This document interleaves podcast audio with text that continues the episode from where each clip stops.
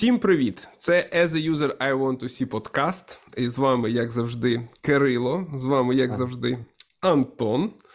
А також в нас сьогодні гость. Це аналітик з пристрастю до бізнес-аналізу, що не вщухає вже більше 11 років. CBAP, спікер, автор блогу Passionate BA, ментор та лідер думок Юрій Гоман. Юра, привіт. Привіт, Кирило, привіт, привіт Антон. Е, так, дуже раді тебе бачити в нашому подкасті. Е, ми сьогодні так домовились, в принципі, про вільний такий формат. Будемо плести в напрямку е, теми thought leadership, та, але в принципі подивимось, куди запливемо, куди нас розмова заведе. Але думаю, що можемо почати просто з того, що Юр, ти трохи про себе розкажеш. Е, хто ти, що ти, чим займаєшся, як прийшов бізнес-аналіз для нашої аудиторії, бо ну можливо не всі є такий момент, що можуть не всі знати ще тебе. Угу. Тому та от. Ну, 100% так, що не всі далеко ще з мною встигли познайомитись, бо я не те, щоб дуже багато саме про себе розповідав. Так, там люди знають мене за якимись моїми активностями, там за блогом, а саме як людину, так, мабуть, ні. Е, Ну так, я прийшов у аналіз десь 15 років тому. Е, це якраз був час, коли в Україні бізнес-аналіз вироджувався в окрему професію. Тобто були якісь окремі аналітики е, ще на той час, але такого, щоб масового ще не було. Тільки-тільки там у 10-12 роках е, почали з'являтися якісь перші типу курси. От, І вони в основному були на базі компаній, ці курси. Тобто такого, як там Лаба, IMPM, mm. ну тоді ще не було і близько. Я е, взагалі не з айтішної е, сфери, е, я економіст за фахом. Mm. Економіка підприємства. Немає айтішників тут, тут серед трьох нас. Так, ми всі а. економісти. Так, всі тут якось так занесло нас. Упс. Якось от економісти та блог, здається, це щось разом, мабуть. Почнемо економічний подкаст сьогодні, я думаю. Почнемо так. І на той час я взагалі планував, що я буду працювати десь там на Філіп Морісі або в Сан-Енбеї, uh-huh. бо якось всі шляхи з мого універу йшли туди. Це, типу, було найкрутіше, що можна було отримати на той час для е, менеджера. Бо я за фактом там е, мав бути якимось е, менеджером заводів, департаментів uh-huh. тощо. Це Я теж менеджер. Вчив. Прикольно. Я менеджер ВЕД, і я в мене шляхи йшли або Приватбанк, або Інтерпайп. Ну, Дніпро, воно таке специфічне. А я менеджер так. організації в будівництві. Всім привіт. Спільнота анонімних менеджерів. Які так і не стало. Десь на другому курсі, коли я ще вирішував, де я там буду працювати, ще не знав які там проблеми роботи у саненбєвах усяких. Це я потім вже дізнався, як там живеться людям. Моя професор англійської, професорка, е, якраз е, йшла працювати в одну з українських it компаній і запросила двох е, своїх студентів, мене та ще іншого, у кого хороша англійська була на той час для того, так, щоб так. пройти якесь там стажування. Мені згадалось, як в школі, знаєте, буває там заходить. Мені потрібно два крепких мальчика, щось перетягти кудись. Я І все, і життя хлопчиків поламалося. Це було таке дуже вільне літнє стажування. Тобто, ми там якісь вдома читали книжки, щось приходили, е, там нам щось розповідали, ми якісь вимоги писали як зараз пам'ятаю, це був е, бібліотека Калібр. Це типу бібліотека, там не знаю, це менеджер своїх книжок, тощо там mm. в форматах EPUB. 152 калібр. Там. майже, майже. От, і другий хлопчик щось якось дуже швидко відвалився, бо йому було не про те. Він потім таки став менеджером заводів пароходів. А мені сподобалось, мені хотілося якось там працювати з комп'ютерами, щось там, код якийсь писати. Я, хоч вчився на економіста, але десь моя мрія була це взагалі гейм дизайн. Ух ти. Ти геймер в в Так, так. Так, Так, от Baldur's Gate 3 вийшла, я прям залипав у неї. краще, що, що сталося з ігровою індустрією, мабуть, за останні років 10. Е, Це за системою ДНД підземелля та дракони. Я ще й в цю гру граю. Ага, От. До речі, зараз от моя камера стоїть на отак, отакий купі книжок з ДНД. Я потім можу фотку скину. Нічого собі, прикольно. Ну, Просто- до речі, бути аналітиком грати в ДНД це дуже допомагає. Треба читати тисячі сторінок правил дуже швидко. А, І окей. проходити всяких от як босів. Warhammer, тільки трошечки простіше. Я думаю, що ми потім перекинемо той місток та в твою е, теперішню діяльність, та й зрозуміємо, як ти от так, е, так багато читаєш. Так. І продовжуючи, тобто там я щось постажувався, у них якось позиції аналітика не знайшлося. От, і потім я пішов дивитися, а де ще є там курси, якісь вже більш нормальні, бо мені сподобалося. От, і натрапив ну, на курси Мікс Угу. часу. Ну, от, ну і з тих курсів вже 11 років. Я, я дивлюсь, ти не дуже е, вообще супротив якийсь виявляєш. Тебе професор що сказав, пішли, ти такий, ну Затягнуло. тут Нікс, пішли, пішов, і досі тут. Ага, тобто ти от з курсів прямо і в- весь цей Клас, час в одній клас, компанії, та? такий Так, так, так. Прикольно. Тоді, моногамний принципі, так, бізнес-аналітик. Є таке. Так, щоб курсів теж було не дуже багато з чого вибирати насправді. Ну так. І тоді усі референси, якраз е, що я отримав, були саме на ці курси. Угу. Ну, от їх там було один чи два всього в Харкові. Супер. Давайте тоді, е, може, відразу перейдемо е, до теми такого thought leadership у От в мене є таке питання. Та якщо згадати оцей час, коли е, ти там навчався, проходив курси та ставав, от там, напевно, ти ж починав як якийсь junior бізнес-аналітик. Та? От на кого, на яких рольових моделей в бізнес-аналізі ти дивився, що ти там читав, на кому навчався, і е, чиї постери в тебе на стіні висіли з бізнес-аналітиків відомих поряд з D&D, там оцими Dungeon and Dragons речами. Да, давайте ділитися, бо, до речі, от, а скільки ви в бізнес-аналізі? Тебе теж десь років 10-15, так? Десь Антон, тебе не пам'ятаю.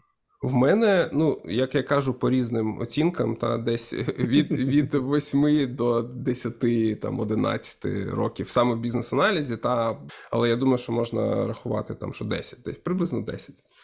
Ну, а я, а я постійно був зайнятий як бізнес-аналітик або пов'язаний з бізнес-аналізом, але на рівні ентерпрайзів і всередині компанії, тобто бізнес-процеси, бізнес-плани, розрахунки всілякі, оптимізації. Ну, з 2007-го, і в IT я прийшов у 2011. І, ну, і, тобто, ну, і, приблизно в залишився. айтішці ми в один час. Так, так. Ну і так, виходить так. По бізнес-аналітикам я вже багато, скільки 16 років. Неможливо порахувати. Айтішки, так, виходить менше трошки. Зараз 12 років, так.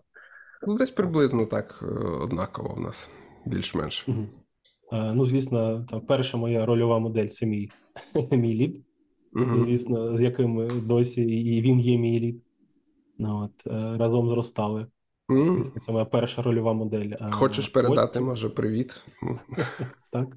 Жека, привіт. Буду Жека. дивитися. Пускай сльозу. От. Е, А друга, яка ну, от рольова модель вже за межами компанії, це була Катерина Макаренко. Ну, от вона базувалася у Харкові. Пам'ятаєте таку ще? Ні, розкажи, хто це. Я не знаю, чесно кажучи.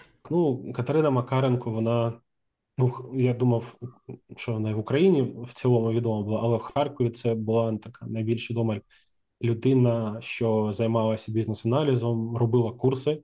Катерина десь пропала з радару рок, року 16-му, може трошки раніше, от, і потім перестала взагалі з'являтися. Не знаю, що сталося.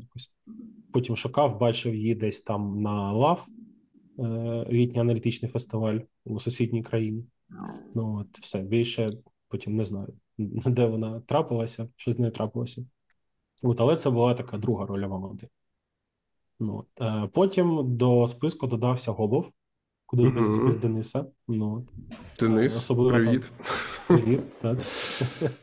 З 18-го року, коли ми з Жекою поїхали якраз на курси до Києва, ну, от, е, якраз Art of BA Угу. пройти для майбутньої сертифікації. От, а здав я сібап тільки у цьому році. Тобто я прокрастинував як міг тільки. От, і в Україні якось оце перші такі рольові моделі. Ну, а потім це міжнародні. Е, Звісно, це Вігерс, це Дебра Пол, Мгм. це Адріан Рід. Тобто Мгм. такі люди, які ну, на вустах, що то кажуть. Ну, от. І цього року я так, ну з усіма з ними познайомився, так чи інакше. От, з кимось особисто, з кимось е, в онлайні кілька разів. Ну, от, і так, для мене ну, там, цей минулий рік це просто якась там, я не знаю, пік трошечки кар'єри, бо там 10 років пройшло, я у них вчився. Ну, от, і я їх побачив, я там потиснув руку, поспілкувався. Трошечки сльози навернулися на очі. Та та, це, блін. Як... Де не собирав, типу, тут на футболку. Ну, як це, не підписи, я підготувався, звісно. Е, так, це ну, от, книжечка якраз за авторством Дебри Пол. Це от з останньої У конференції нас була в така в Лондоні. кабінеті, я пам'ятаю. Так, і якраз з підписом. Клас. Так, ти Як? що? Е, З мене купити книжечку з Дебри підпис. Це чесно. Так, абсолютно. Ну, це оцей BCS, там, мені здається, якийсь там BCS, чартер. так. Та, та, от у нас, може, не така, не така сама, але якась подібна була книжка. Я от зараз вже почав плутатись. Теж в кабінеті без автографа, на жаль, просто стояла. Ну, мабуть, просто вона звалася Бізнес-аналіз. Це така перша книжка, яку вони написали, здається. Зелененька Вона така була. Не пам'ятаю, як називалася. Ну, вони схожі, вони усі з совами в них. Ага. До речі, от нас е, теж е, сова е, як символ нашого там ком'юніті. Не знаю, чи це співпадіння, та, але от можливо, що тому що сова це е, така, як це сказати, розумна та мудра птаха. Завдяки, Мудрий завдяки птах. мультикам. Завдяки мультикам, так. Всі вважають, що вона дуже мудра. А, А так вона ї, ну, їси мишей. Хижа така птиця, так. Ти хейтер, ти хейтер сов. Вони найтихіші, вони найтихіші, до речі, птахи. Ти знав про це? Я душніла, так. Це як бізнес-аналітик, він дуже тихо, тихо сидить, а потім несподівано задає питання таке, та, яке вбиває Мгм. мишу якусь. Та, мабуть, всі перебирали тварин. І Так. такі, ну, яка там тварина чи який птах найбільш схожий на там бізнес-аналітика. І всі приходять до, до того, що сова, мабуть. Ну, лінивець. Mm. Мені, так. мені здається, лінивець. Він економить режим постійно і якби зайвих рухів не робить. Ну, це твоя тотемна тварина, та, а, а я ще думаю, може, черепаха могла би бути. Як варіант. Ну та, ну сова, та, прикольно. Дебропол, та, круто. Я, я поділюсь, та, от в мене якось нема, напевно, таких е, людей, в яких я. Ну, точніше, є, напевно, та, от Наті Назар, яка до нас приходила, Іра Крючкова, це Ой, просто. забув, так. Це мої просто були ліди, якби в компанії теж, і я там завжди в них навчався та дивився на них. Е, якби коли зростав як бізнес-аналітик, це круто дуже. Коли до речі, от хочу сказати, що чому класно йти в великі компанії, та якщо ви як бізнес-аналітик тільки починаєте свій шлях, тому що ви зустрінете там таких людей, які є там професіоналами, лідами в своєму, в своєму, як це сказати, в своєму домені Домені в своїй галузі, та, в своїй галузі, Галузь, і, і у вас буде можливість в них навчатися. Та, можливо, це не буде якийсь прямий менторшип, та, але ви просто будете дивитися на них, що вони роблять, там, що, про що вони говорять, на що вони звертають увагу. І це вже, А. і це вже теж якби круто.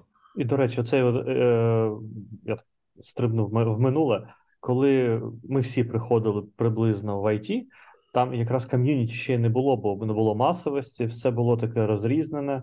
Тому якщо ти десь щось не ну, ти когось не знав, то ти якби і не міг узнати цієї людини, бо тобі ніхто про це не сказав. Тобі не просто сам по собі там є когось копав, десь когось знайшов, попитавши. Не було такого так. ком'юніті, як зараз в IT, ну в компаніях великих, та й в маленьких теж вже. Тобто Та обмінюються інформацією, там щось якось. Наприклад, у Львові от є такий персонаж, про якого я постійно чую, дядя Міша. Там, можливо, ви знаєте. Не знаєте? Я теж чую про нього постійно. От е, всі Ні. львів'яні, всі львівські бізнес-аналітики просто супер його катують, ну, типу, катують, катірують. Українська мова. Е, Всі його просто супер цінують та, і, і кажуть, що це просто там топчик, і це наш ментор, наш гуру. Е, Але от ми про нього нічого не чули, та тому що це така локальна зірка, як виявляється. І от напевно, та от Катерина, ту, яку ти згадав, та вона була локальною такою зіркою в е, Харкові. Не знаю, чи в нас в Дніпрі хтось був. У нас тому то й справа, що у нас Дніпро якась була проміжність якась. Пам'ятаєш, це якісь колаборантів проміжності. Ми Ой. по суті проміжність. Ну, у нас. е, е, Ну, я нікого не чув, бо якось так воно або Приватбанк всіх е, засасував якось в туди-сюди, Запугав, Або та, е, Інтерпайп. Ну, якось у нас айтішка була дуже така е, Ну так, у нас бізнес-аналізу дуже індустріальне міс, місто. Девелоперів було багато, а ось девелоперів багато, а бізнес-аналітики в основному у Львові сиділи. Ну, то це про серф, якщо згадувати. Та, може, когось ми забули, ви нас вибачте. Та, от в Києві там Денис Гобов, та, це однозначно там такий був е- лідер. А якщо казати про закордонних, то для мене це однозначно Карл Вігерс, та я теж його великий фанат. І ну, в мене не було, на жаль, можливості з ним е, там побачитись е, не персонально, не навіть е, на якому на тому нещодавньому івенті, що був, там Антоха на нього І в мене є скріншот, де я поруч та, та, зайшов. Але я був, я пам'ятаю, що я був, пам'ятаєте, от з ним робили оцю зустріч не, Та, та, не та. так давно. І- 21-му році була зустріч, коли хтось Нікс, Та, ні Нікс, хтось ну, організовував. Хтось організовував, і я от там був, і, в і для мене це, от я просто дуже розумію, що про що Юра каже. Для мене це от такий був excitement нереальний, що я просто в коментарях просто писав отак Карл, Карл, і просто мене, мене як накрила. Ну, як 14-річна дівчинка побачила Backstreet Boys. Я, я відчув себе та, як фанатка якась, та, там, такий, який побачив свої. А воно так дивно, ти такий, да, я нормальна доросла людина, і що, ну це ж бізнес-аналіз, типу, не музика. Та, А потім ти бачиш цю людину, такий, «О, це він. Ну, просто для мене це, це реально топ. Це людина, яка по суті ну, останні там роки говорить одне і те саме, та ну якби Мгм. нічого нового. Але як, е, як Карл вміє от чітко структурувати інформацію, та от знаєш, її там просто розділити, от розібрати на гвинтики, і тобі, от просто як е, цей е, ложечкою погодувати, та е, оце прямо топ. Та, і... До речі, і- д- продовжуючи цю, те, що ти кажеш, от на цьому інвенті, щоб там вони, де вони промотірували або промотували свій курс, насправді, бо по юзкейсам. Там же зібралось там таке ком'юніті мастодонтів, які там якраз от Карл Вігерс, е, як Алістер Коберн, Коберн. І, Коберн, так, і інші. І в них своє ком'юніті, вони там один до одного знають. І вони там класно так відповідали на питання. Вони відповідали те саме, що ми з Кирилом, але двома словами, а ми там такі речення будуємо, намагаємося. А він так два-три слова написав, і все зрозуміло. І такий, блін, як вони так вміють? Ну, звісно, advanced level English, ну, типу, це якби ну, native. ну, ми ж теж не англійською там відповідаємо, як правило. Так, так, але вони дуже класно це прям формулюють. І таки, о, ну, все те саме. І ти чуєш, що вони кажуть все те саме, що і ми всі кажемо на всіх, ти всі інші на курсах, але вони якось це так чітко, і ти думаєш, блін, клас. Як так? І от, до речі, про Алістера згадали, бо це теж е, ну, людина, на якої вчилися. І коли робили якраз минулого року мультиконф, ну, от ми ж Алістера Коберна запросили за, для потоку BA. От, і ну, він дуже здивував, здивувався, коли ми його попросили про юзкейси якраз розповідати. Він відмовився, він там про Agile розповідав про свій фреймворк, Мгм. який там він розробляє, але дуже здивувався. Спитав, чому? Я сказав: ну тому що Тому у що нас книжечка, книжечка Writing Effective Use Cases лежала там 10 років в офісі. Ми типу її читали Та, разом. та, та. Для нас це для мене це теж людина, яка асоціюється з юзкейсами в першу чергу. Та от кажеш юзкейси, я там Алістер Коберн. А він, напевно, вже давно це пережив, і такий, типу, то це 10 років тому було. Типу, що, який так, книжка, юзкейс? де там якого року? Восьмого, я не пам'ятаю. Ну, просто так, він зараз більше agile цей, е, як це? Євангеліст. О, точно. Так, ну людина, яка стояла біля джер... початку джерела Agile, він же ж один з підписантів Так, е, Agile. Manifesto, якщо я вірно пам'ятаю. Та, абсолютно вірно. Я хотів тебе попросити, щоб ти нам трошки більше розказав про от, ну, я знаю, що ти там тебе була змога відвідати декілька конференцій, та прям які відбулись. Розкажи нам, будь ласка, ну і нашим е, слухачам, що це були за конференції, хто там був, от про що люди зараз говорять, знаєш, які напрямки, от які тренди. Ми тут в провінції нічого Так, не бачимо, так. сидимо. Ну так, це так сталося, що я туди потрапив. Взагалі, е, Це почалося з IRM UK е, Business Analysis конференції. Це конференція в Лондоні. Е, Це ну, одна з не, найбільша, мабуть, конференція з бізнес-аналізу в Європі, яку роблять. От вони роблять вже там років 10, здається, і я там 10 років тому перший раз побачив, кожен рік хотів туди поїхати, е, але там подивився на цінник, який там з житлом з усім там це 2,5-3 тисячі фунтів. Такий угу. Так я й поїхав туди, звісно. Ага. От. А то, оскільки там вже там тут, скажімо так, Угу. ну от не так далеко, години півтори летіти, я побачив, що вони шукають медіапартнерів. Ну от я ж такий, а що таке медіапартнер? А у мене є блог. А може блог бути медіапартнером чи ні? І я просто, знаєш, як це очі бояться, руки роблять. Угу. Я їм написав: типу, привіт. А от ви шукаєте, а я там блог, а в мене там підписники, всі діла. А чим я можу вам допомогти? Вони кажуть: ну, а що ти можеш? Я їм там розписав медіаплан там на 30 поінтів, що я буду робити, які пости, там, на якого промоутити. Я кажу: а от якщо б там була змога мене запросити, я б ще й там інтерв'ю взяв у спікерів. Вони такі: ну, тримай квиток вперед, прилітай. Я ж медіаперсона здорової людини, Тоха, а не то, що ми з тобою. Що ви можете? Та що ми можемо? Нічого ми не знаємо. вміємо. Ми нічого не вміємо, нічого не знаємо. Ну, дякуючи чату GPT. Так. А ми навіть ж чатом я GPT. дізнався, що таке медіапартнер, так. Мгм. Так, А, тобто от, ти зробив вони- цей план, та вони тебе запросили як медіапартнера, е, по суті, Так, та? так, так. Круто, круто. І що І ти я побачив туди там? Справді прилетів і брав інтерв'ю у людей. Там декілька інтерв'ю запоров, бо в мене там була дуже кустарна техніка з собою. От, А, е, а, Знаєш, такий мікрофон, да, такий. Бабінник. Ну, в принципі, оцей мікрофон, що зараз зі мною, оцей так, я брав його з собою, Ага. брав там. Так він теж бачив е, цих всіх людей, цей мікрофон. Офігеть. А, а ти брав інтерв'ю ну, вживу чи якось заводив кудись? Мені просто цікаво. Як це робиться? Представляв книжку Вігерса до Горова і кажу, давай відповім. Е, Так, це було дуже дивно. Як, я казав, I, I hunt people, як привид. Я просто ходив за людьми та казав: а дайте інтерв'ю, а дайте інтерв'ю. Я там медіапартнер, мені тут дозволено. В плащі і мікрофон. Так, стоїть. Ні, ну я підходив до спікерів, коли там в них була нагода. Кажу. Там мене запросили, я тут. Е, От там мій куточок, де я все насетапив собі в залі. Мгм. Давайте там після вашої доповіді, або коли буде комфортно, ми просто поговоримо там кілька питань, які там задам щодо вашої доповіді. Тобто я слухав, про що вони розповідали, готувався заздалегідь, там задавав 3, 4, 5 питань. Ну, от, і люди дуже, ну, дуже позитивно відзивалися на саму ідею це зробити. Мгм. Був один, була одна спікерка, яка відмовилася, але відмовилася не вона, а її менеджер. Ну, це взагалі треш якийсь. Типу, я підходжу, кажу там. Ось воно зіркове життя. Ковен, чи можна взяти у вас інтерв'ю? Я там медіа-партнер, я тут роблю медіа. Вона тільки відкриває рота, підскакує її помічниця. Так, так, от саме так і каже: а цього в контракті не було. Я такий, ну я, типу, не від е, АРМу, я, типу, самостійна там людина, самостійний блог про бізнес-аналіз. Там така класна доповідь. Вона каже: Ні, у нас там літак через 5 хвилин ми не можемо. Коротше, дуже так вона, ця менеджерка на мене наїхала, я потім підходжу до оргів, вони кажуть, не зважай, це нормально. Просто деякі люди, типу, найбільш важливіші у світі. Я такий, окей.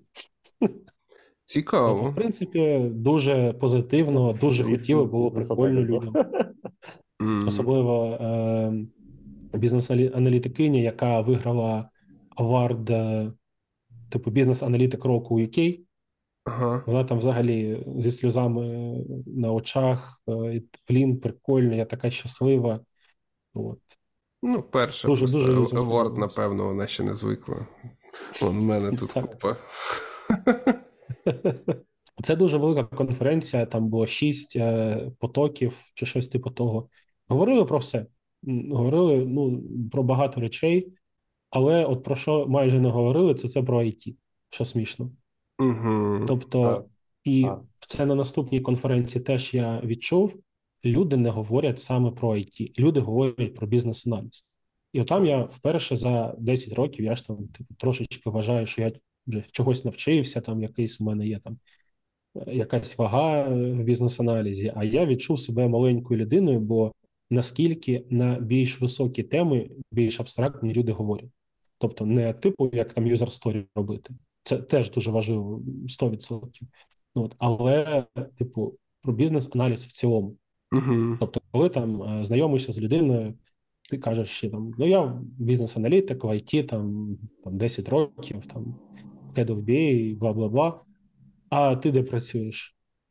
А людина тобі каже: А я head of BA in uh, Ministry of Justice of UK. Угу. І ти такий завалюєш просто обличчя, бо розумієш, з якими так. речами людина працює насправді. Це взагалі не про IT. Це Ну, да, там, якраз про той самий бізнес-аналіз, який в бабоці написано, так? Тобто будь-яка діяльність. І люди ну, роблять речі, аля там інтеграція між відомствами різними, так, е, у гаверменті. Е, планують, наприклад, е, рух транспорту в якихось містах чи взагалі там по всій країні. О, На дуже великі теми такі люди працюють. І це прикольно. Е, Я знаю приклад практичний був. Ну там теж були залучені всі дата-аналітики, бізнес-аналітики. Це коли е, в Англії відбувається чемпіонат е, по футболу, АПЛ та Ліга їх. І там е, багато лондонських команд, дуже багато. Там, якщо їх там іноді в якісь сезони їх прям дофіга там. Можна там Арсенал, Челсі, Тоттенхем, бути. Вестхем. Мгм. і ще там декілька Фулхем. І іноді так буває, що ці клуби грають ну, в один день, і їм треба прорахувати е, завантаження метро, пригородних потягів, автобусів, і там навіть змінюють календар або якось адаптують е, систему транспорту під ці саме дні, бо там реально навантаження, коли всі їдуть з одного міста в інше, і так от все відбувається в Лондоні. Хочу тут ще додати, що в нас якраз ця тема дуже сира і тільки-тільки розвивається. Та от що в державних органах е, ну, вже люди почали там розуміти, що ну там мінцифра та наша і, і так далі, що там теж потрібні бізнес-аналітики, і, і в першу чергу бізнес-аналітики. І ці вакансії з'являються, але ну поки що, на жаль, е, наші аналітики це сприймають як такий, типу, ну самий самий запасний варіант, якийсь та, типу, ти не працюєш на закордонного замовника. Там ну це якась фігня. Там ну, якщо типу немає нічого іншого, то типу йдемо туди. А на заході навпаки, це типу дуже престижні такі. Та для них не вважається крутим працювати на якусь там it компанію. Ну, якщо це там якийсь там не знаю, не Amazon, Apple там чи щось таке. А от саме от там там міністерство, Ну, якесь там якісь Державний там... працівник там це звучить дуже круто, Так, і там так. багато плюшек. Там же ж соціальні всі ці Ну, окрім льготи, того, бонуси. Окрім того, Це це, та-та, але окрім того, це ще й дуже цікаві челенджі, е, саме бізнес-аналітичні, як мені здається. Ну, у нас ще все попереду, я думаю. Ну та, та, безперечно. ще тільки починається все попереду. Та, та, просто от хочеться звернути увагу на це, та на такий дисонанс невеличкий. А можеш е, декілька все ж таки привести прикладів тем, на які ці люди та говорили, що окей, ми, ми розуміємо, що вони не говорили про IT. Е, до речі, цікаво, чи це означає, що вони не говорили і про AI, який в нас там є супер, типу, головною темою на всіх конференціях. І про що вони говорили? Ну, так, мені треба, мабуть, пояснити, що таке не говорити про IT. Е, Я маю на увазі, Це що клуб, там, it клуб про нього ніхто не говорить. що для мене говорити про IT? Це як писати user story, як робити use case, як робити discovery, так? А, це робочі Дуже- моменти, да? Requirements Правильно management, типу, та, та, та, requirements Це management. Так, так, так. Як там робити беклог чи щось таке? Оце для мене говорити про IT. Там люди говорили ну, про досить абстрактно високі. Ну, про, про AI теж було. Був е, Дональд Фармер, це е, екс-працівник Майкрософту, от так його трошки виділити.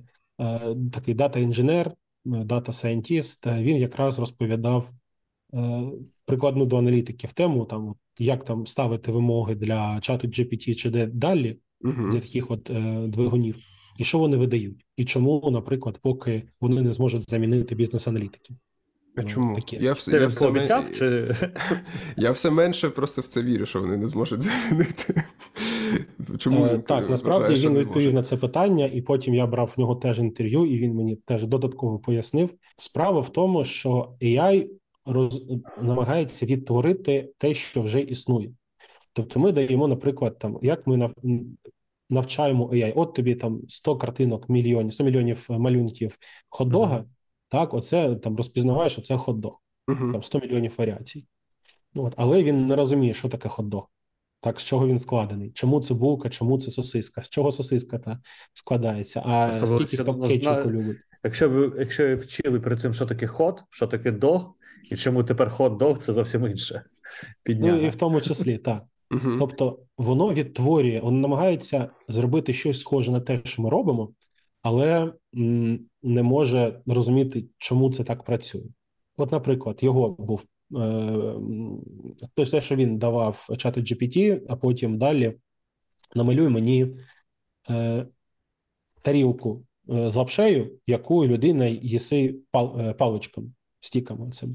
Мгм. І він давав приклади того, що йому відповідало. Десь там було замість п'яти пальців чотири, так, десь там пальці злиплися, десь там е, було три палички замість двох чомусь, Мгм. десь на одній паличці Мгм. була ложка наприкінці, так, бо ну, ж суп їси, так. Тобто воно намагається відтворити приблизно те, що ми робимо, але Як воно не розуміє, що це таке. І він каже, що AI нас заборе, коли він навчиться розуміти, чому ми це робимо та як це працює. Тоді так. Але щоб це сталося, треба AI вкласти в розуміння, ну, взагалі, як працює весь всесвіт. І в зв'язку з цим. А це дуже велика робота ну, по цифровізації цих знань, по поясненню, по проставленню зв'язків тощо. Тоха, ти знаєш, як працює весь всесвіт?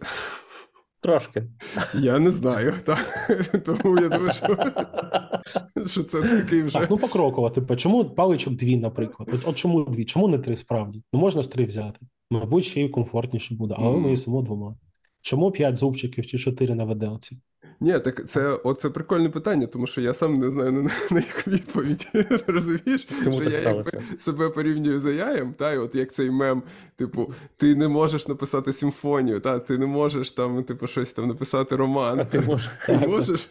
Так, я теж не можу. А до речі, єдине, що про що я знаю, це от здається, це от про потяги і е, ширину рея. Ну як воно, чому О, так розповідати, Бо це, за це, це, це карети чи щось так там повозки, так от такі були, і зробили угу. таким. Ширин- Тобто тут якось можна зрозуміти. Типу, це, це такі факти цікаві, які ти прочитав, і такий, а ось вона чому так. Це, це А, ще прикольно, так. знаєш, як кажуть, от якби я е, зараз в минуле потрапив зі всіма моїми Та, та. знаннями, типу, Нахіра і, що- що б ти зробив? Ти, ти не знаєш, як воно там, Дивиться знаєш, до тебе король е, там Ричард Льві, е, Левове серце перед Христовим походом. Ти такий, а я юзер сторі знаю, як писати. або там, знаєш, смартфон. От ти ж не знаєш, як він працює, та? Ти просто оце така буде, коротше, коробочка, та й Ну. там ти зможеш там все робити, на те, як на дурня буде дивитися, ти І не дивись, зможеш ти можеш це- судоку можеш грати. А що таке судоку? Так. Та, тому от, от ці от аргументи, ну вони, вони, я так розумію, що ті люди шарять в цьому, та? але от я, чесно кажучи, все менше і менше в це починаю вірити, що AI нас не зможе замінити в якісь там, ну, такі. Масово. Ну, треба ж не тільки пояснити, от, наприклад, так, е, тому що робили так карети раніше. І от питання: і що? Яке, який висновок з цього має зробити AI? От, А просто ви- навіть з, з таких причин. Тобто навчити його якось мислити, саме розуміти, проставляти зв'язки, оце ще ми не навчилися. А, типу, що май... що минуле не поміняєш, та, наприклад, бо він такий, а чому? Ну. Це ж що, що таке минуле? Для нього минуле не існує. Боже, Так, зараз так, кудись провалюємося. якось. Ні, ну ми домовилися, що ми будемо пливсти Так. так, куди запливемо, але все ж таки давайте підгрібемо а, а, там в зворотньому напрямку до тих людей. Про що ще говорили? Та про от про AI, окей, Е, ми Говорили про комунікацію дуже багато. Тобто і, е, не тільки як бізнес-аналітика в цілому, так е, там синдроми самозванця, там е, про те, як траст білдити. Ну, от, Мгм, е, це це було дуже прикольно, бо я сам робив таку доповідь нещодавно. і Там Угу. було прикольно з людьми поговорити про це, про майбутнє бізнес-аналізу, з чого воно складається. Там бізнес-аналітик 2.0 була така доповідь, дуже прикольна. А ну а в чому І- полягає, якщо в двох словах майбутнє? От мені цікаво, бізнес-аналітика. Воно взагалі не про IT, там воно про AI, про е, зовнішньоекономічні фактори, е, про комунікацію. Зараз е, на марші е, на заході, я так розумію, цифровізація, автоматизація процесів. Ну, держава, держава в стакані, держава в смартфоні. Оце це. щоб пришвидшити саме роботу всіх цих е, державних установ і Угу. от те, що ти кажеш, інтеграція міністерства, все це ну як у нас там діє, да, там прорив. Так, так. Але у нас діє це якби інструмент, але в нас самі, самі міністерства працюють, як і працювали. А там іде саме оптимізація роботи цих установ, і в тому числі, ну поки що в них немає дії, наприклад, але в них там багато чого вже автоматизовано на рівні якихось там е, цих баз даних. Тему, що ми зачепили, та хочеться ще раз натякнути на це нашим слухачам, що ця от айтішка, та і от бізнес-аналіз в айтішки це такий маленький-маленький шматочок всього бізнес-аналізу, який, в принципі, е, ну, може бути. Та, і от мені, ну от ми про це постійно кажемо, що мені мене дуже завжди оце коробить, що нас постійно запитують одні ті. Одні ті самі речі, та от. І дуже такі маленькі, практичні, типу, як написати краще там acceptance критерії якісь, це там от user story ту кляту, чи там Геркін, та. Але ну. Це такий світ великий, і просто дуже іноді дивно, що люди, от теж з великим досвідом, але вони, типу, от вперлися, от, типу, бізнес-аналіз, от саме в айтішці, і от тільки там, от в такому от е, коридорчикі величкому. Ну і в мене є трошки відповідь частково. Це тому, що ми більшість в аутсорсі. Та ну так, я розумію. Я розумію, чому це, та, але я не розумію, чому люди не ну це світ же ж не закритий. Та у нас інтернет є, є там, типу, в, в когось є можливість там мандрувати, в кого ну, на жаль, її зараз нема. Але все ж таки інтернет та нам відкриває по суті цей світ е, дуже широко. Так користайтеся цим, не, не впирайтеся тільки от в user story. ці. Тут якраз от саме про той leadership думок, так, тобто людей, які займаються саме розвитком бізнес-аналізу, їх значно менше, ніж людей, які використовують бізнес-аналіз та в одній перспективі. І це нормально, і це так, так, так. завжди буде. І скільки б там, от ми не говорили концептуально, там ми з вами і ще от хто там блогінгом займається, так якось там розвиває е, бізнес-аналіз. Нам треба, щоб ну, і якийсь був е, попит на послуги на інші, щоб е, ми створювали пропозицію. Бо наразі так, е, е, украї... український бізнес-аналіз це ну, айтішка, це it перспектива. Ну, десь там процесна, але це більш там якийсь внутрішній ринок або процеси всередині компаній. Бізнес-архітектура, ну це взагалі там по-іншому люди звуться. Я не знаю, де вони живуть. Я б хотів там познайомитись з бізнес-архітекторами. Ну. BI ще трошечки, ну не трошечки, Мгм. а багатько, так, бізнес-аналіз. От, але все це так е, фокусується на якраз створенні цифрових продуктів. Я впевнений, що насправді є в Україні бізнес-аналітики, які якраз займаються бізнес-аналізом. Просто вони ну, себе так не називають. Вони взагалі не перетинаються з айтішкою зазвичай. Я ж кажу, коли я працював як бізнес-аналітик в компаніях, я айтішка для мене було це один з інструментів Так, оптимізації тих же самих бізнес-процесів або бізнес-планів. Це був один Саме так. невеликий шматочок. Так, Там так. персонал, там процеси, там бізнес, ну всякі документи, гроші. От це Так. те, що я відчув якраз на цій конференції, що люди розглядають айтішку як один з інструментів. Ми не сфокусовані на тому, що це наше все життя, наш цей бізнес. Мгм. Ну і це нормально, це так є. А для них це ну просто маленька там піщинка е, серед усіх інструментів, що можна. Та, та, та, Мгм. абсолютно погоджуюсь. От теж так, так само відчуваю, що IT це просто ну, для такого рівня BA, та це просто layer, та, в якому там є частинки цих building block ів, якими можна будувати їх solution. Та і для них solution – це щось значно більше. А от в нас Так. дуже часто буває цей момент. Я навіть на тренінгі та там запитую там по скопу, там іноді робимо в компанії. Типу, є solution scope, project scope і product scope. Та що є, що є найбільшим? І більшість з наших PA каже, що solution це найменша частина, бо для них це якийсь типу технічний solution, от імплементація, якась там, типу, Айтішка. да, да, це деформація. А насправді solution це, це найбільше з цього всього. Є таке, є таке. І я спочатку мені стало трошечки сумно на цій конференції, а потім я навпаки спіймав натхнення, бо блін, це ж скільки всього ще можна вивчити. Я там собі одразу напланував там 20 сертифікацій, 30 там курсів. Треба пройти, треба зрозуміти. Трошки потім повщухло, але Попустило, так.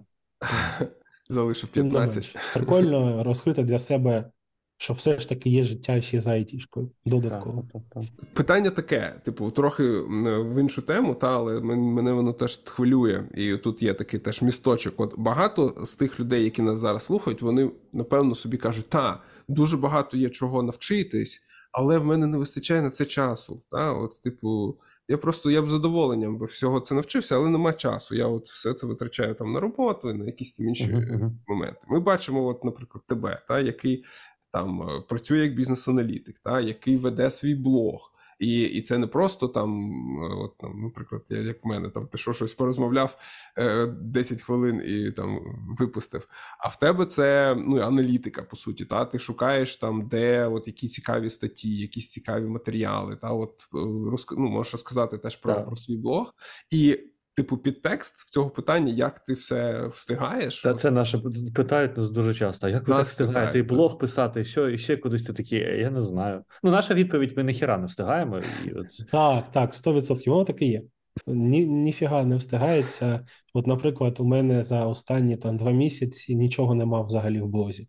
Тобто я випав повністю. І ще от на цей місяць, мабуть, випав на листопад, бо ну, конференції, якісь там підготовки спічів. Ну так, часу не вистачає. Я вже бачу, що в мене люди почали відписуватися, такі сижу. Окей, ну добре. От, але і до речі, то, що Кирил, ти кажеш, там 10 хвилин е, записати, це так здається нас- насправді, що типу це швидко.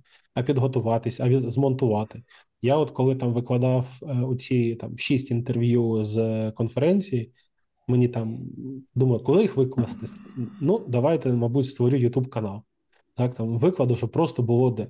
Ну, це в мене гору часу зайняло. Там опис зробити, змонтувати, передивитися, вирізати там всякі чихи-ахи, там якісь проблеми з там з аудіо тощо. Ну, це так, це багато часу займає. Тобто, якщо хтось бачить, що ви там робите щось дуже швидко, це Ну, вони дуже помиляються. Ну Так, Це велика історія.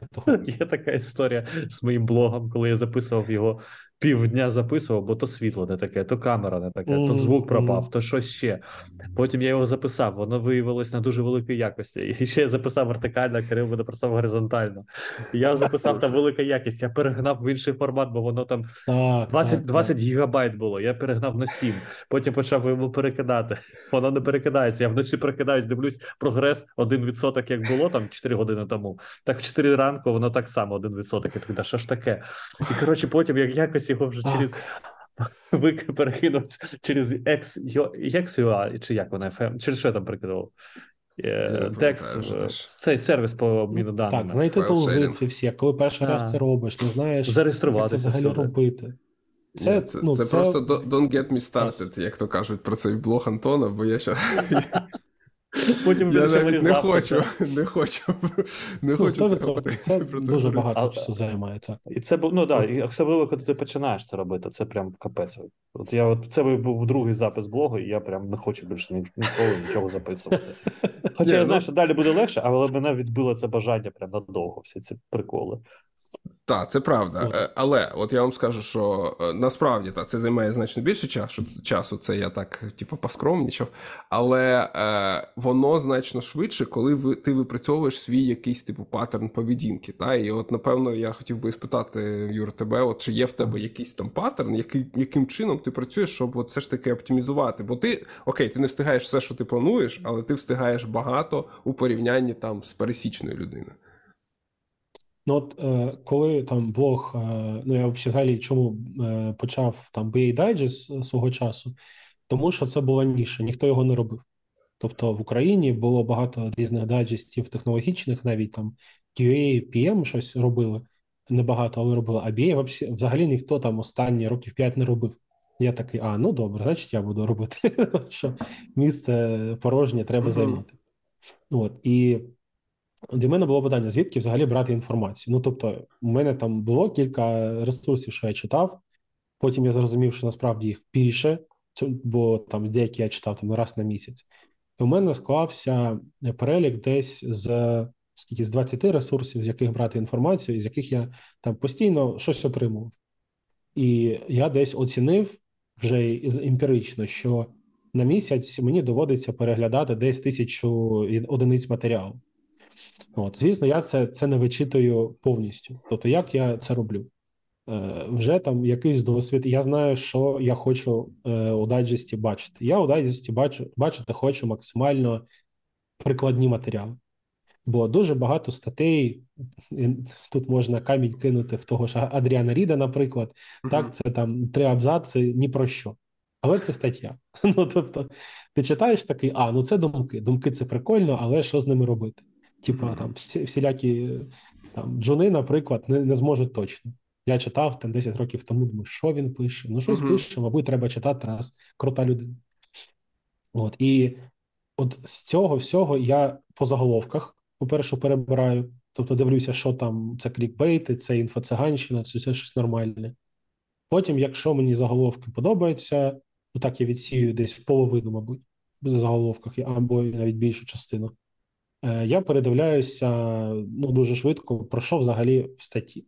Тобто, якщо там якісь е, шмарклі, щось про життя, типу, я отут пішов, купив собі жуйку, і я зрозумів, що жуйка це бізнес-аналіз. Це лінкединівські такого- такі пости. Та, та, та.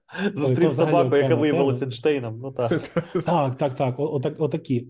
Ти читаєш таке, ну окей, це просто воно зжирає мій час.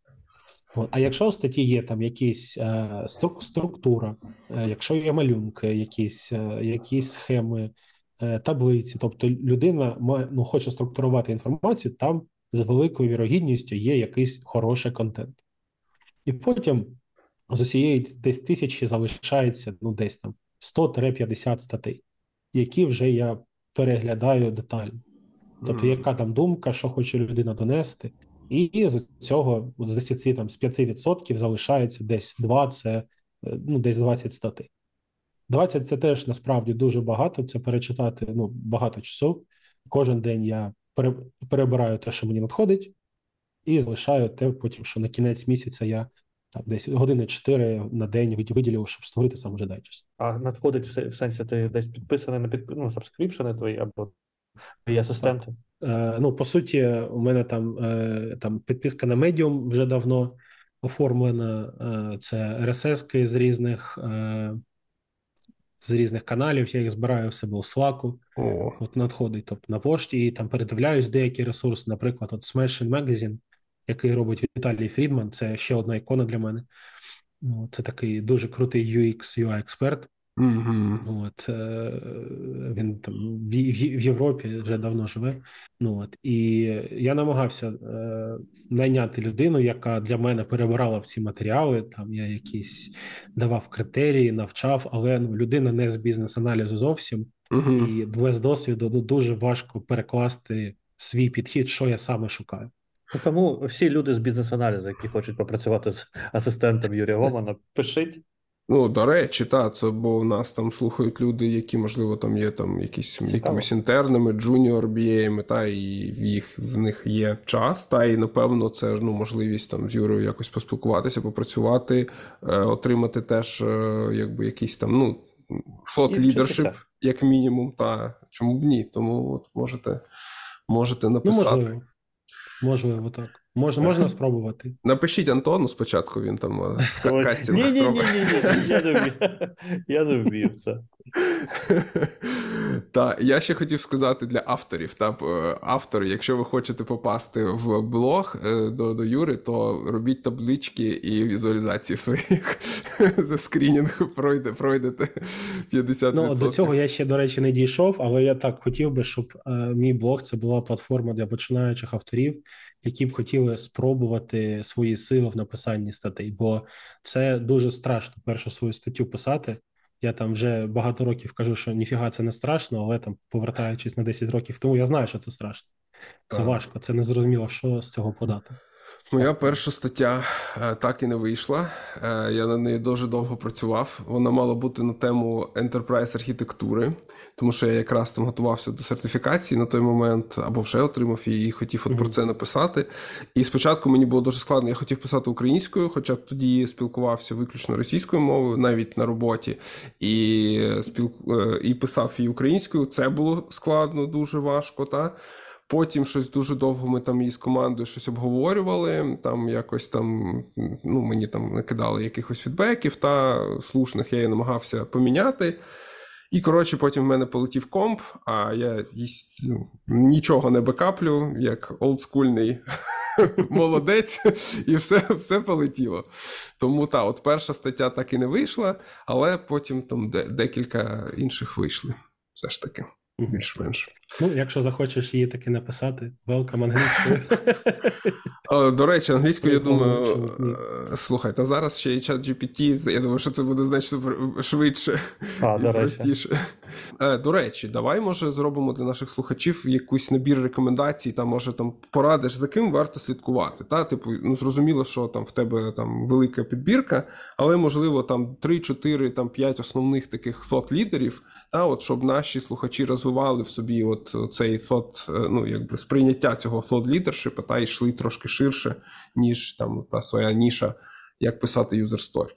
Оце питання, бо люди роблять дуже різний контент насправді. І, ну, На свій смак Вігерс, може. О, давай от Карл Вігерс візьмемо. Угу. Наскільки він саме сот лідершип створює? Ну, як на мене, зараз не дуже. І це не те, щоб щось погане, чи якийсь камінь його огород. Але ну він там робить, е, ну він пише книжки зараз. Так, так, і книжки прикольні. Я там маю всі його останні книжки, в принципі, там перечитав, прикольно.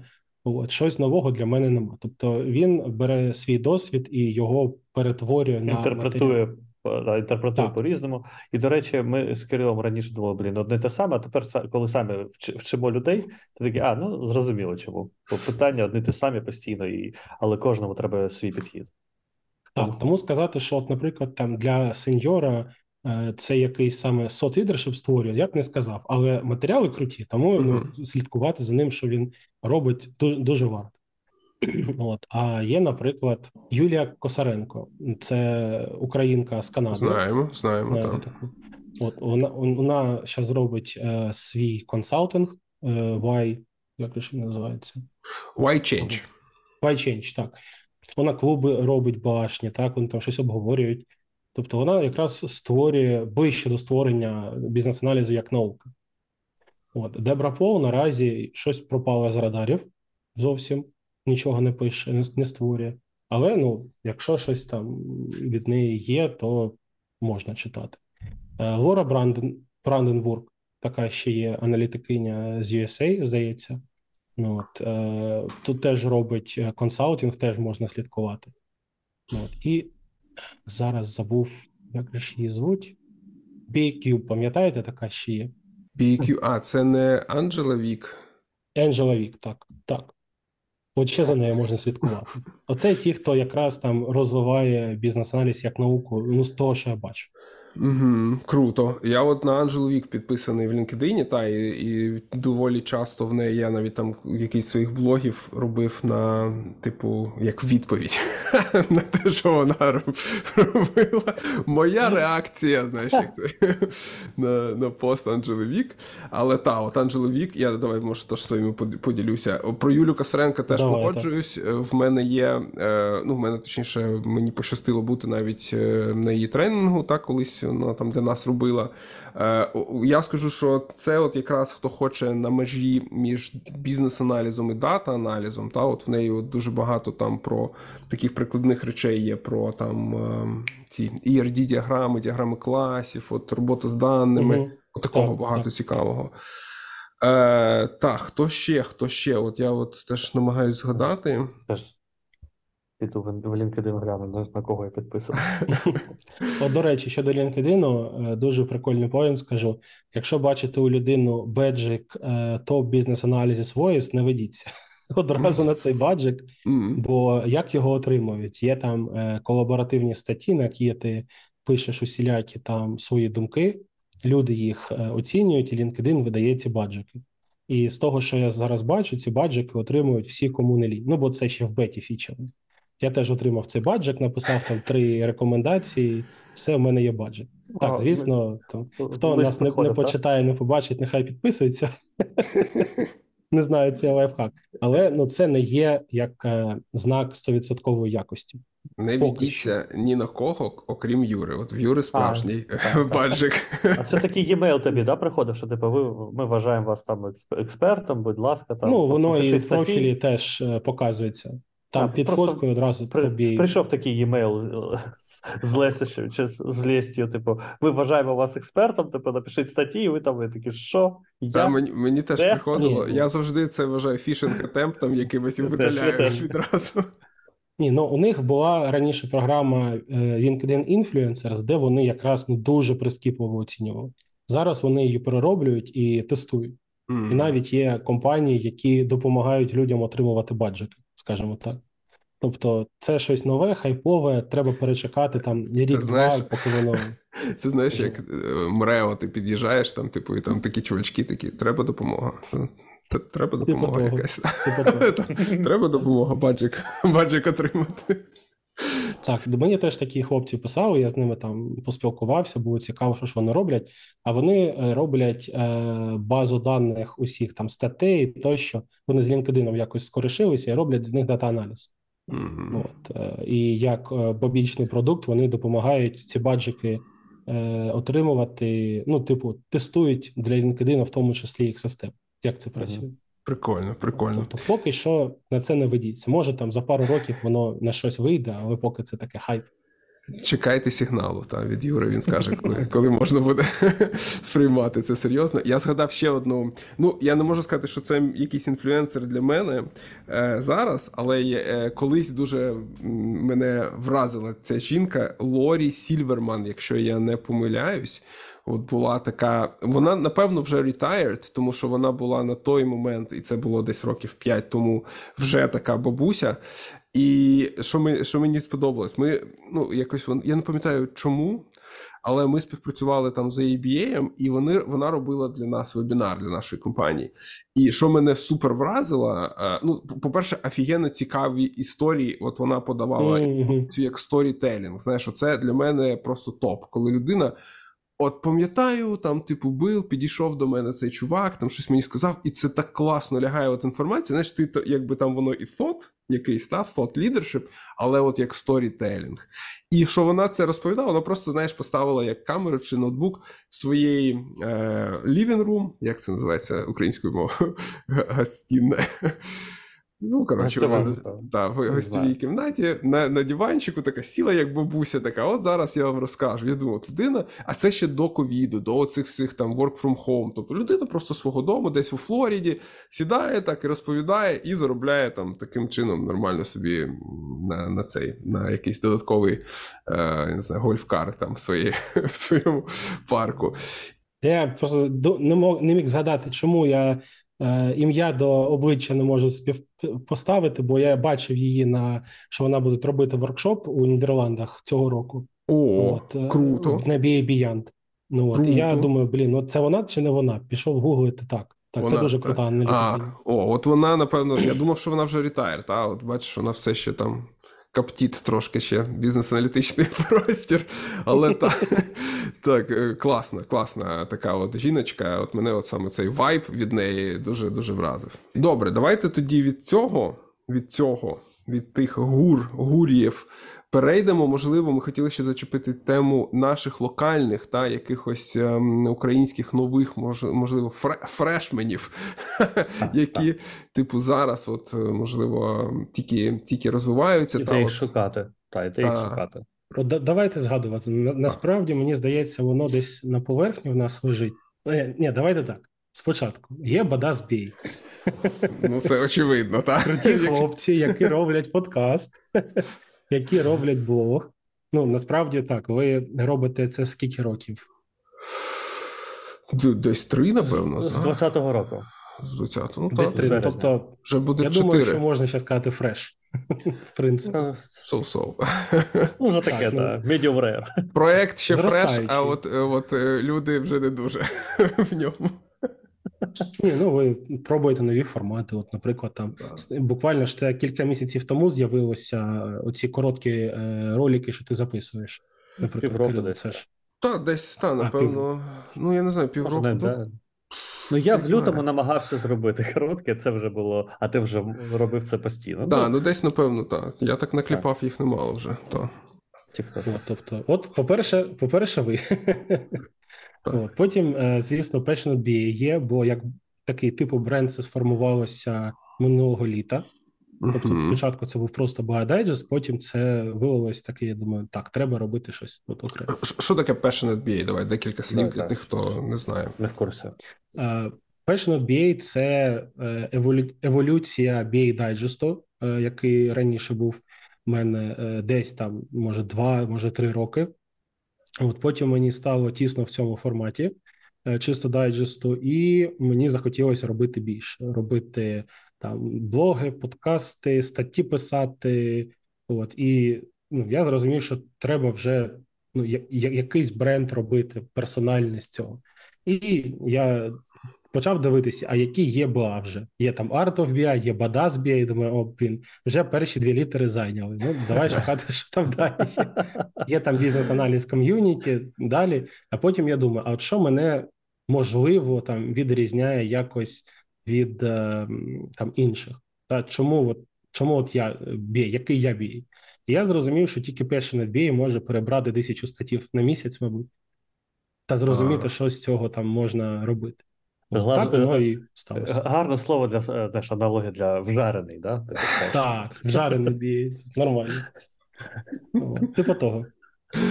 Е, ну і тепер це поки окремий там вже сайт, окремий там блог з дайджестами, з новинами.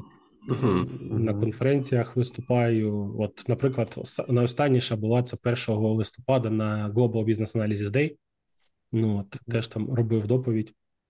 От, е, можна десь був запис, можна послухати. А, я знайду теж посилання. Так, да, всі посилання давай нам Всі, прямо да. під подкастом їх Да, да. е, розмістимо. А далі мені, ну так, звісно, Art of BA е, згадується, але ну це більше про курси. Там у Art of BA є блог, е, люди пишуть періодично, от, але це більше ну, про курси. Угу. От, а мабуть, е, ще один такий вжарений, як ви кажете, BA – це Тарас Кобець та про бізнес-аналіз українською. Так, так, так. Угу. Так, це класно. Класно. прям так. топчик, оце прям Теж перша ідея. десь. Так. Так, так, так. І, і ми дуже тепло кілька разів з Тарасом е, говорили, десь там шуткували. А, от конкуренти, конкуренти. Ну насправді ми в різних зовсім речах робимо, і те, що він робить, е, ніхто це більше не буде робити. Це дуже круто. Що він робить? Давай скажемо знову ж таки для тих, хто не А знає. він, е, ну, по-перше, створює, е, пробує створювати контент українською сам. Е, По-друге, він перекладає матеріали інших авторів. Наприклад, він отримав від Карла Вігерса, як це розрішення, мандат. мандат 100% перекладати всі, всі, всі його матеріали. Вау. Я не Ну, знав, що це це, от супер. прям так офі- І. Тарас мовчить. Може він зараз переводить, тому зараз прикладає. Тому Я зараз. думав, це, типу, знаєш, Можливо. полупіратські, типу, переклад. Ні, ні, ні, ні. Ну, книжки, мабуть, ні, але оці там статті, якісь там блоги, оце все так. Це круто. Він десь е, у LinkedIn про це писав, розповідав, що от круто, хлопці, тепер ми можемо українською робити цей контент, і він стабільно це робить. Мгм. От, також на Вігерсопедія, його воно якось так, Так, називається. Мгм. Точно. От і ще там зібрані усі події з бізнес-аналізу української, які у нас є. Ну, тобто, це дуже крута ідея. У нього є там волонтери, які допомагають. Тобто, Так. живе, процвітає, вже он там більш за 2000 підписників перевалив. Мгм. Ну, тож дуже круто. А, А ще з останнього, що бачив, це бізнес-аналіз це безалкогольне. Це Мгм. такий блок, що з'явився десь тому, можливо, місяць тому. Е, Поки не знаю, коли куди воно пливе, бо там половина постів поки що про донати, а не про бізнес-аналіз, що теж добре, насправді. От, але перспектива, мені здається, дуже прикольна. Так, прикольно. Це теж така от свіжа ідея. Це моя колега Катя Ліман робить. Так. І так. е, там якраз ідея сама в донатах і криється, та, що там, типу, збирається тиждень якась сума, і якщо вона набирається, то от Катя записує або якесь там відео, чи там викладає якісь матеріали, і воно так доволі прикольно все оформлено і з точки зору дизайну. Знаєш, от е, це, це та- такий рівень дизайну, до якого ми б там з Анстохою йшли, напевно, декілька років. І та. ніколи б не дійшли. Та, а воно відразу там раз, типу, так оформлено дуже круто. І так, я ну, теж не знаю, куди воно там виліється, але та, проєкт прикольний, Цікаво, такий так. свіжий. Та, тому можемо його теж згадати. От і що прикольно, мені дуже подобається, що якраз е, Катерина, ну давай так, там нема професійного запису. Так, там є от телефон. Так, Катерина сідає та розповідає всі свої думки, і це прикольно. так. Прикольно, що люди готові і в таких форматах працювати. Це не обов'язково має бути щось ну там суперпрофесійно підготовлене. Просто шерити знання це круто. І я ну бачу, як швидко зростає її кількість підписників, і я Так, дуже так, сподіваюся, круто. що це вистрелить і далі. Так, це класно. Насправді, це от е, мені теж дуже подобається е, оцей такий homemade, та по суті, homemade якісь речі, вони завжди е, значно якісніші, як на мене, з точки зору наповнення. Бо от е, бачу іноді такі от блоги. Я от не пам'ятаю, хто от здається, не пам'ятаю, як називається, але. Е, Дуже професійно записані, та але ти бачиш, що людина от з такими Угу. очами вже там 500 раз зачитує, напевно, цей текст якимось, ну, щоб там був чистий дубль. Я просто пам'ятаю, я один раз теж мене так записували, і це просто ну, жахливо. Та, і от е, вбивається якби душа, та, якби це там високопарно не, не звучало, але, типу, коли ти просто включив нудно. камеру, та, от навіть оці блоги Антона, та, які він там мучив 100 100-500 днів, поки мені його перекинув, це його такий, от його він там сам, та справжній, от його думки, от цей, цей потік. Думок тричі по колу. Та, та, ну потім трошки я це обробляю, звісно, та, але е, це от справжнє щось. Та, коли ти крута студія, крутий кадр, круте світло, але людина така вже, вже просто ну, розуміє, що її заставляють по 500 разів це пере, перезаписувати кожен фрагмент. Це як Добкін одразу Є в голові. Та, точно. От, але є і інша е, як крайність, бо я от дуже багато бачу в- на Ютубах та всяких там Тіктоках, Інстаграмах, я там робив research, що роблять багато західних е, аналі- аналітиків. Типу, день життя бізнес-аналітика. Там про бізнес-аналіз, ну дай Боже, один відсоток. Типу, я Мгм. там поїв, я там пішов, от мій офіс, от моє крісло. Ну, Мгм. типу, отакий контент я не поважаю, наприклад. Так, це теж думки, це дуже естественно, але це ну, Ти знаєш, це може бути непоганим, типу, бонусом. От, типу, наприклад, ти дивишся там якийсь там BDSBA чи щось, там рік, та, і тобі, напевно, вже, якщо ти там постійно з цими там ведучими, та, ти там за ними слідкуєш, тобі цікаво, може, що там за бекстейджем та, відбувається. І Мгм. один якийсь там такий можна зробити, та ролик. Як Антон лікує спину, Кирил. Один так, а, а це у людей основний контент, в тому то й справа. Так, Так, ну коли це це, так, це основний, печально. ну це взагалі, це взагалі інша категорія, та Так. яку це не Це як ці тіктоки, як я що я хочу одягнути, давайте поговоримо. Так. подивимось. Так, так, це типу, я їм на камеру 20 годин. Це от, от, от, ото, щось таке. Е, Що е, цікаво, що такі ролики, як правило, збирають значно більше переглядів і, і аудиторії. Як, Таке як життя, не сумно. що? Та, Воно та. більш універсальне. Типу, кому Я цікаво завжди бізнес-аналіз? кажу, що треба було не в бізнес-аналіз йти, а в OnlyFans, бо там переглядів більше. Та, та. Ну, ми, Але знаєш, там є прикол, що несправедливо розподіл грошей між жінками і чоловіками. Там, там, там не Тоха не, не витрачає Я- гроші на Medium, але на OnlyFans це топ, топ-підписник. Ой, Так. так. Е, а, ви про, А про кого ком'юніті. ще ви пам'ятаєте? Так. Я IT-ралі хочу згадати. От ми з ними часто спи- стикаємось, вони багато проводять конференцій. В них саме вони ну там ці люди займаються так, і ми теж там курси, ще інше. А от IT-ралі їх напрямок це от конференції, ком'юніті постійно. От ми там виступали, Денис Гобов, там багато ще інших. ну, Там є там багато класних вони збирають. Вони Київ, Львів покривають, Івано-Франківськ. І, до речі, от е, ти зачепив it ралі. Я просто хотів би сказати, що круто, що офлайн формат повертається е, в наше життя. Бо що там. Е, Та, бо все ж таки офлайн це. У мене навіть перехопило. Онлайн це все ж. Ой, точно, точніше, офлайн. Офлайн це все ж таки окрема, окрема абсолютно штука. Я от згадав відразу Серегу Журавля, який теж там наші слухачі його напевно знають. Це наш там дніпровський бізнес-аналітик, е, який зараз хто він там супер, якийсь менеджер в Єлантісі. І вони, коли була можливість, влаштовували такі прикольні BA-сесії в, в нас там в спалах, такий був центр. І Мгм. там Так. було що цікаво, окрім того, що це живе, живе спілкування, та ну якийсь спікер там або декілька живе спілкування, і вони всіх пригощали ще пивом і піцею. І от це, ну, це все якби вайб такий, та знов ж таки, от його дуже важко в онлайні відтворити, і він круто працював.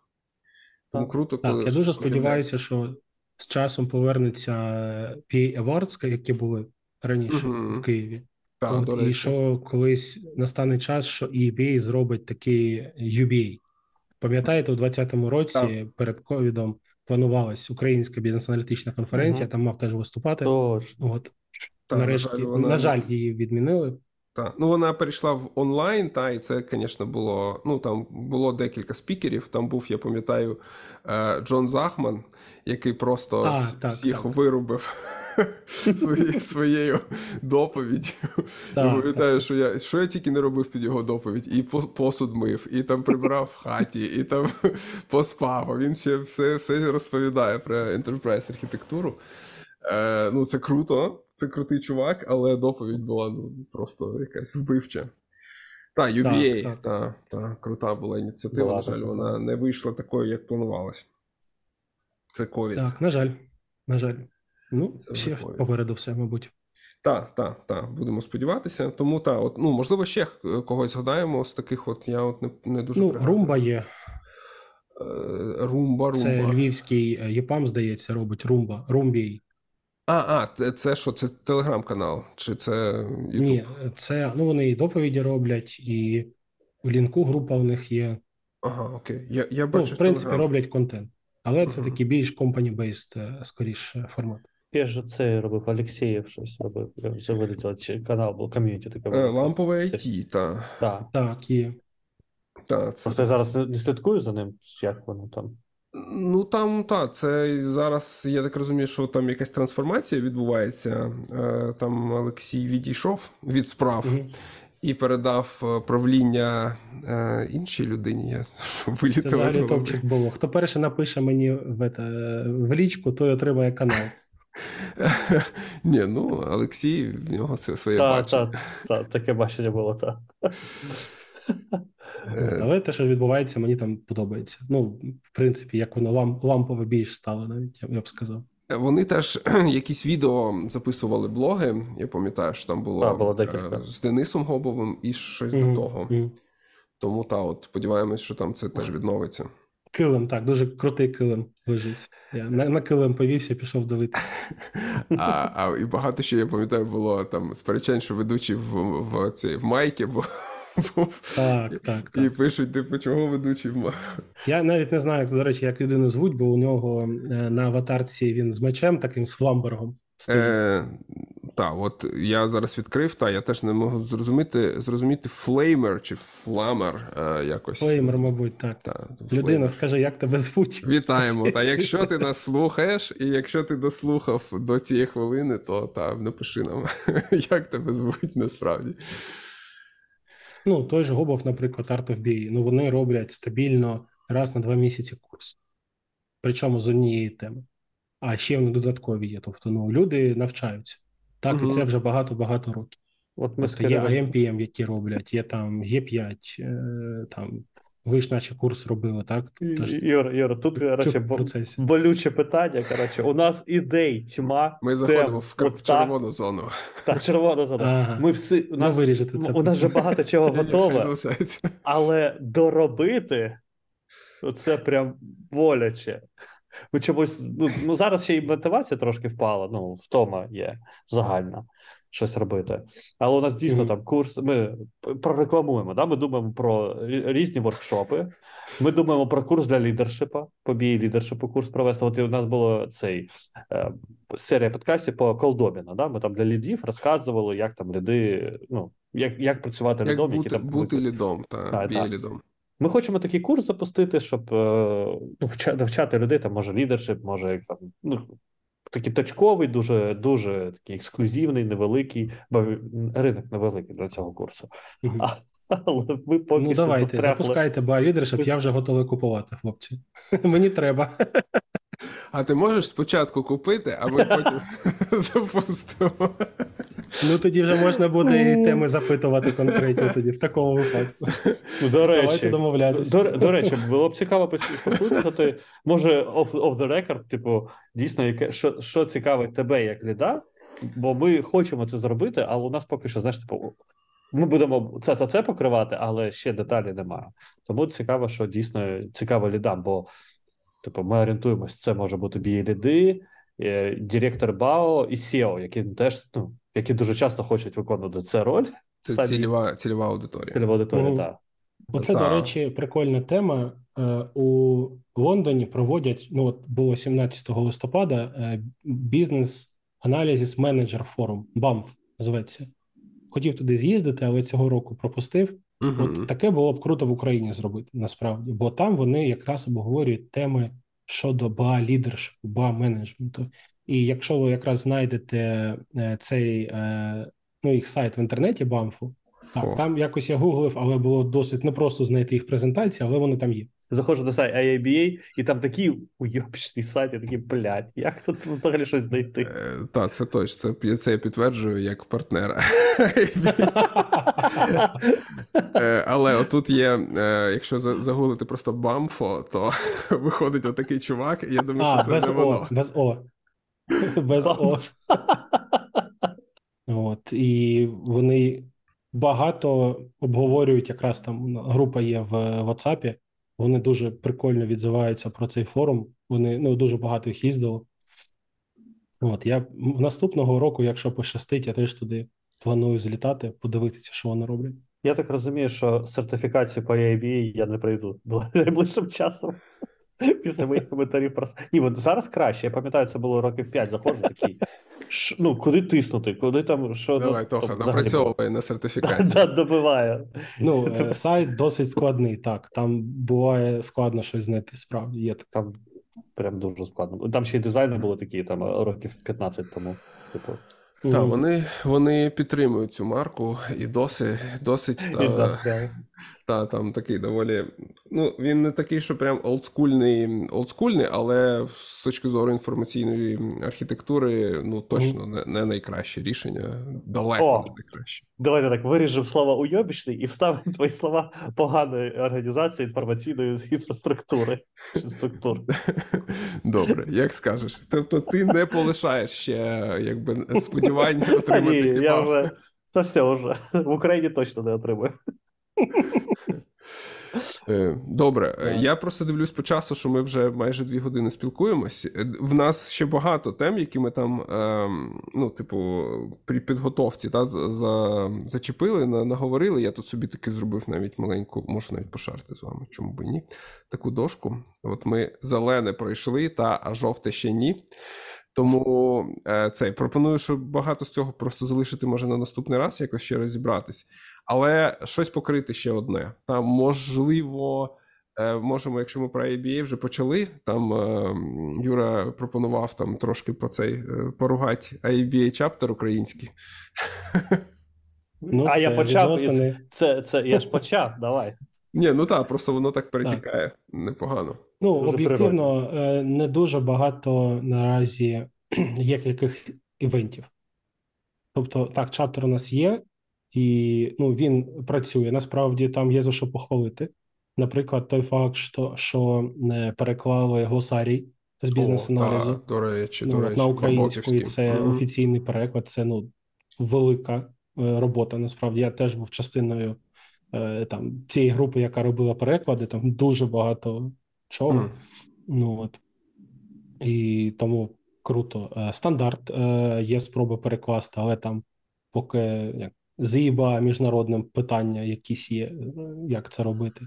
От, тобто робота є волонтерська. І ну, Денис Гобов, е, фіналіст цьогорічний е, серед волонтерів міжнародних. Ну, тобто він е, у трійку найкращих волонтерів потрапив цього року. Вау, От, круто. тобто робота є.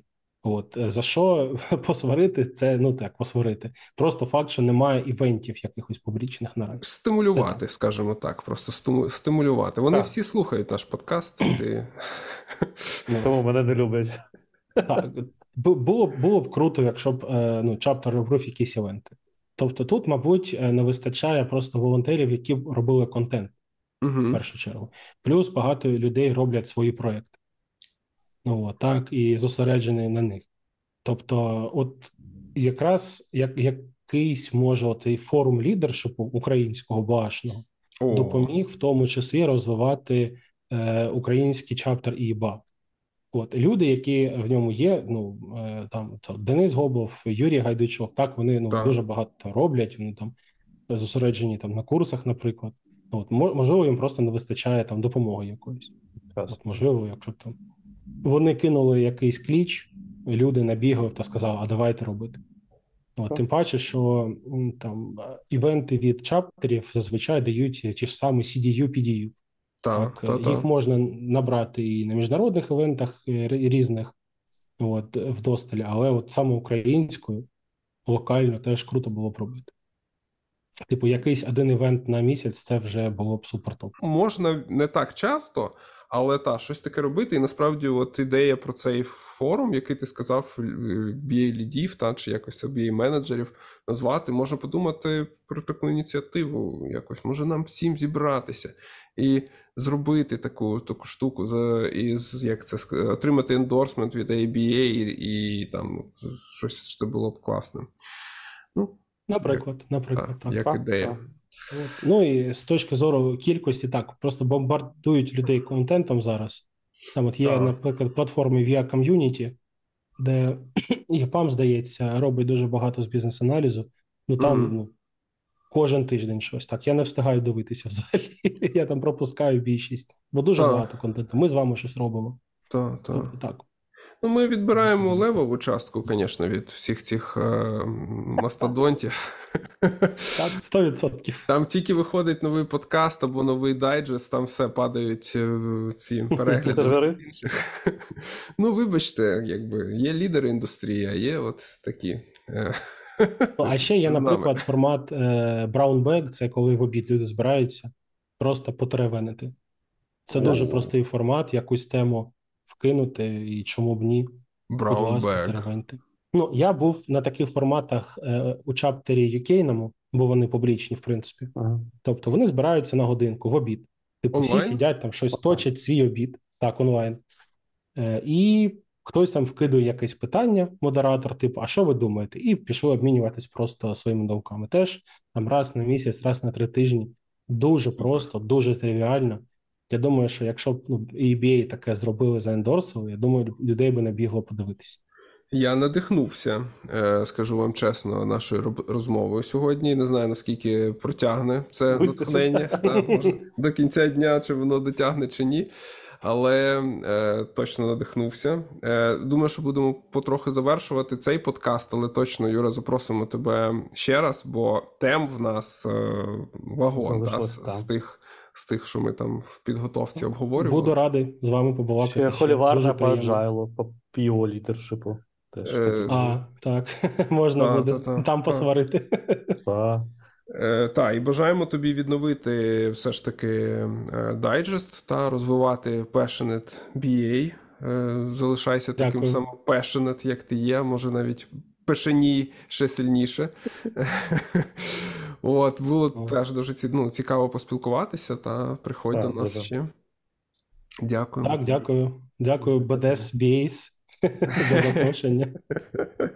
Так, окей. Та, всім, хто, хто нас дослухав до е, цієї хвилини і слухав на нормальній швидкості, окремий респект і, і вітанечка. Все, всім па-па. Бувайте.